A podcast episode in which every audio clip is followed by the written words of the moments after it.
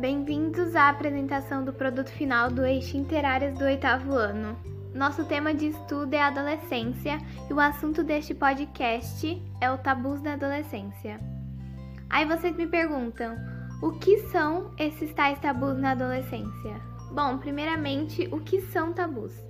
O tabu é o conceito utilizado na filosofia, antropologia e sociologia e que está relacionado com a proibição, censura, perigo e impureza de determinadas atividades sociais ou assuntos. E é na adolescência onde esses assuntos começam a surgir. Os adolescentes têm medo ou vergonha de falar sobre sexo, menstruação, sexualidade e outros temas. Por isso resolvemos falar sobre os tabus. O primeiro tabu que vamos falar é a menstruação mais frequente entre as garotas que só conversam muito sobre esse assunto com alguém que tenha muita intimidade ou entre amigas. Embora os tabus da menstruação sejam praticamente universais, existem exceções e os próprios tabus têm variações. Determinadas sociedades fazem associações positivas para a menstruação. Algumas sociedades modernas acreditam que a menstruação é poderosa, curandeira, protetora ou até mesmo sagrada. A origem do tabu menstrual negativa ainda é debatida. Alan Corte comenta que o tabu começou, em partes, porque os humanos primitivos acreditavam que o sangue menstrual era sujo.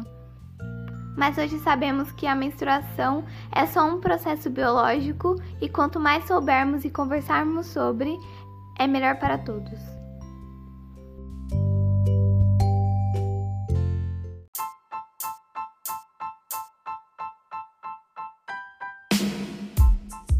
Segundo tabu é o sexo na adolescência.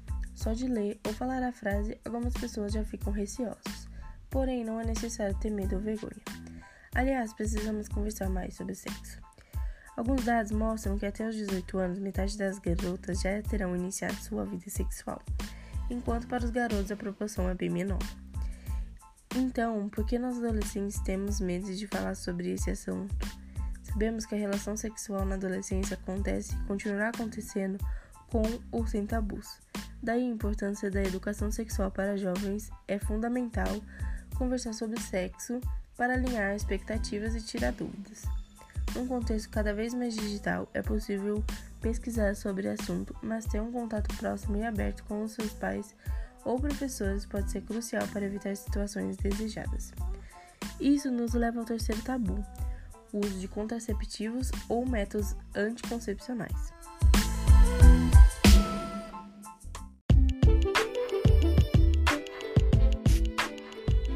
A maioria dos métodos contraceptivos que estão no mercado pode ser utilizado pelos adolescentes, mas os mais indicados são as camisinhas e os anticoncepcionais oral ou injetável, através de orientação médica. Preservativo masculino é usado como método de primeira escolha por oferecer dupla proteção, evitar gravidez e as DSTs. No entanto, no início da vida sexual, a falta de proteção e responsabilidade dos jovens leva às consequências, e a gravidez é uma delas.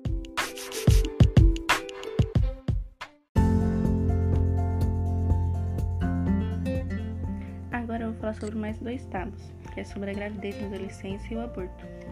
A sociedade vê as adolescentes grávidas como transgressoras de regras criadas e impostas, o que, na realidade, esconde uma visão machista, apontando a mulher como a única responsável pela gravidez não desejada, enquanto o homem nada mais é do que o precursor da iniciação sexual, não sendo responsabilizado pelo ato praticado. E no caso da gravidez na adolescência, a responsabilidade deve ser compartilhada pelos dois, tanto o homem quanto a mulher. E uma das alternativas utilizadas na gravidez indesejada é o método do aborto, que não é legalizado, feito de forma clandestina em precárias condições de higiene, trazendo assim risco de morte para as adolescentes e principalmente aquelas de classe menos privilegiadas.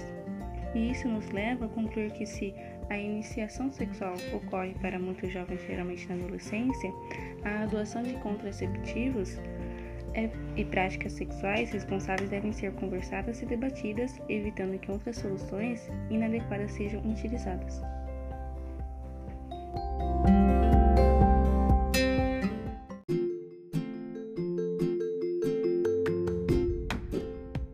Sexualidade é outro tabu.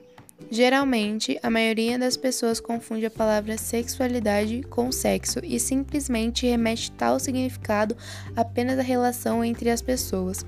Por isso, muitas pessoas acham que ao falar de sexualidade estamos falando de gênero, mas é importante entender que gênero se refere à definição dos órgãos genitais, masculino ou feminino, enquanto o conceito de sexualidade está ligado a tudo aquilo que somos capazes de sentir e expressar. É possível entender a sexualidade como uma característica dinâmica e não estática. A sexualidade é uma espécie de energia constituindo-se no aspecto central da nossa personalidade, sendo desenvolvida através da nossa interação social. Este desenvolvimento está estreitamente ligado ao bem-estar do indivíduo, das pessoas que se relacionam com ele e dos outros que estão à sua volta.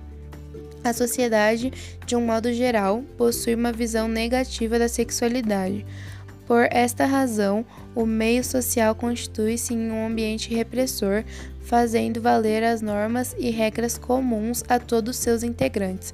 Por exemplo, a sociedade considera que sejam normais e aceitáveis apenas os relacionamentos afetivos heterossexuais, onde são esperados comportamentos padronizados e que não fujam das chamadas leis da vida ou ordem natural desta. Mas a maneira como nos sentimos atraídos pelas pessoas também pode mudar em intensidade, em orientação e em identidade ao longo da vida e de acordo com as vivências.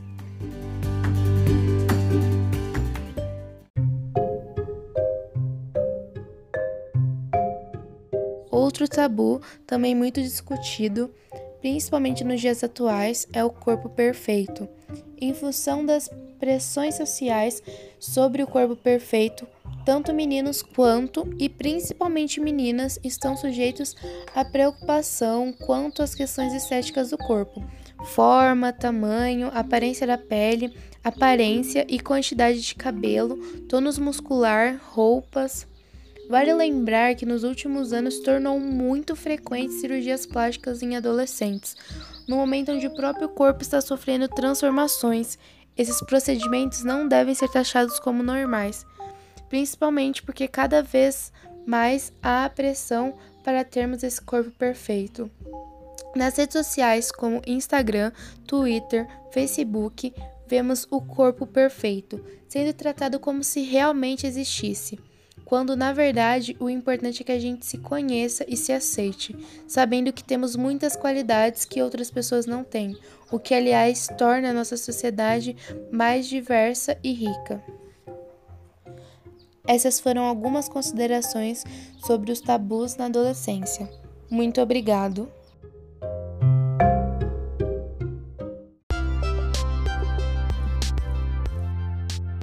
Nós agradecemos por assistir até aqui.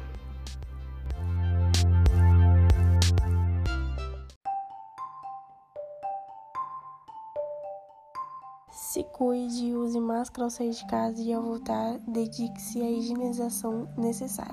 Obrigada.